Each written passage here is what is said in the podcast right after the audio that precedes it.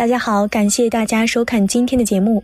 当我们刚入佛门时，看到有人会背心经，会升起赞叹；当只会背心经时，看到有人会流利的背诵大悲咒，很是羡慕，于是发心背诵大悲咒。当会背诵大悲咒时，又看到有人居然能背下楞严咒，敬仰之情犹如滔滔江水。楞严咒的长度可是大悲咒的六倍左右啊！一个刚看到楞严咒的人会觉得要背下楞严咒几乎是一件不可能完成的任务，可真当你背下楞严咒时，也会觉得这很平常。其实只要按照一些方法背下来，也没什么难度。估计不少观看节目的师兄已经能背诵《金刚经》《地藏经》了，甚至是《楞严经》《法华经》。虽然标题写的是背诵的秘诀，但学佛讲究方法根气，最好的方法其实就是适合自己的方法。有的人拿着一个咒语一直念一直念，这个方法在藏地是好的，但在汉地并不是非常适合。这和汉人的行为方式有关。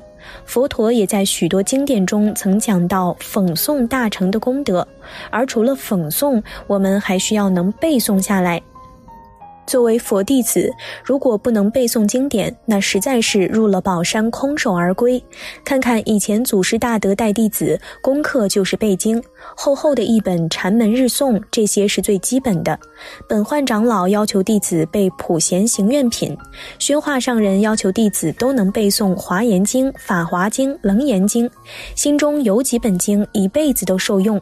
因为背诵经典有两个好处，第一个好处清净你的一根。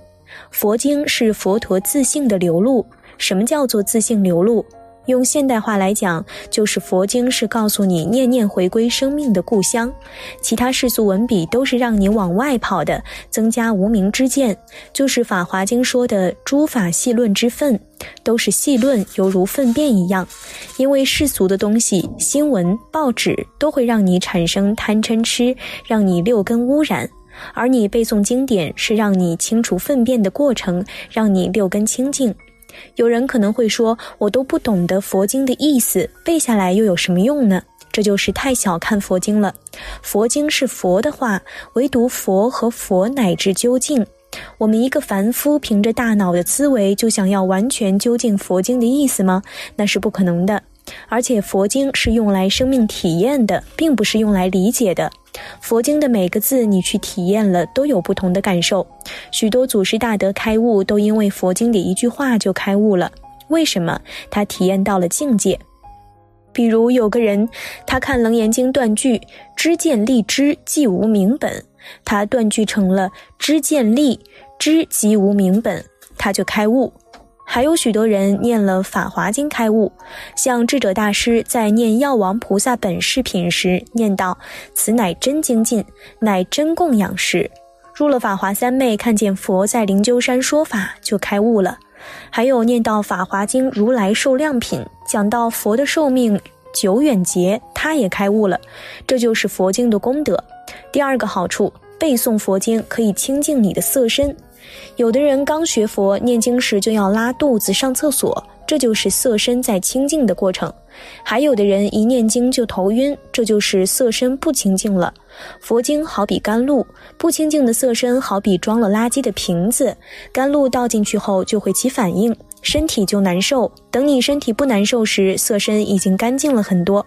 不过，想要背诵佛经不是一件容易的事。《地藏经》中曾讲到，背诵经典的人要忌酒肉邪淫和妄语，这些都是污染身心的。身心一污染，佛经的甘露就灌不进去了。所以，千万不要小看背诵佛经。此外，学佛最怕的就是用思维来衡量佛经。比如，有的人习惯说这部经告诉你什么道理，比如《地藏经》讲因果，《法华经》讲成佛。如果你把佛经当成讲道理，那也太小看佛经了。佛经是一种生命体验，而且它还有救命的功能。如果有人有灾难、家宅凶衰、眷属分散，那要怎么办？你去念《地藏经》、念普门品，都可以消灾免难。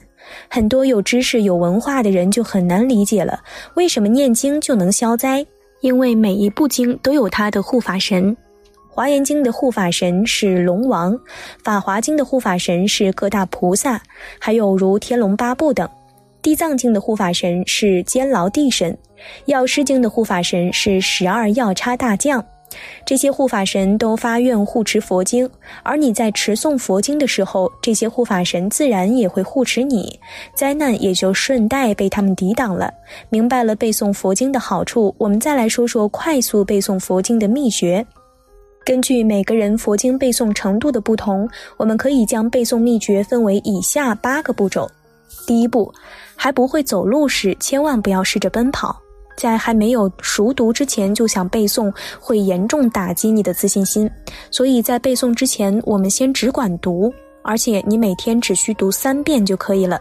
像大悲咒这种比较短的，您可以早晚各读三遍。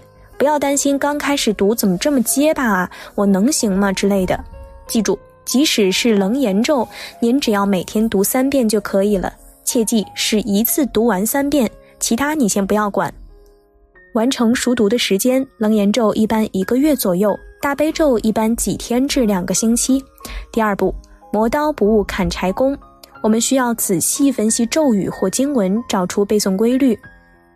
如果是咒语，就多分析重复的字句；如果是经典，就假想您自己身临其境，亲身在法会听闻释迦牟尼佛讲法。说简单点儿，您可以当故事来看，每一品是一个故事，每一段也可能是一个故事，然后把这些故事串联起来。在万佛圣城中，曾有一位能背诵《楞严经》和《法华经》的人分享过他的背诵经验，大概是说先用眼睛扫描，这样能有一个总体的轮廓，而且背诵的时候呢，最好旁边能有人听着，这样就可以随时指出背错的地方。第三步。熟读之后，进入背诵环节前，您先得为背诵做一个简单的计划。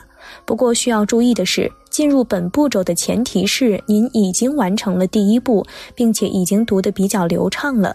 如果是背诵大悲咒或楞严咒，一不妨打印出来；二计划每天背诵一段或几行，并标上具体日期。标到最后，您大概就知道什么时候可以背完了。一般情况下，您实际的背诵时间会比这还要短。如果是背诵经典，您可以规定每天背诵一段或几段，或一页几页都可以。切记，每隔三天留一天复习背诵前三天的内容，这一条很重要，不要贪快记住后面的就忘记前面的了。此外，背诵过程中。继续按秘诀一的方式完整读诵咒语或经典。遇到你已经背诵的部分，尝试一下是否可以背诵出来。还不能够完全背诵出来也没有关系，因为您在整个过程中，只要每日坚持定课，自然慢慢就熟悉了。第四步，根据第三步制定的计划，每天晚上睡觉前花三十分钟左右专心背下其中一段或几句。需注意，上述的时间是按照楞严咒来推测的。如果是大悲咒，时间安排十到二十分钟就可以了。但是有几点关键点需要记住：一是睡觉前。二，感觉差不多就可以，不要强求自己非要完全背诵无误。如果方便，白天花五分钟扫描一下晚上要背诵的内容，效果会更好。第五步，这一步特别重要，即第二天早上起床第一件事就是复习背诵昨天晚上的内容。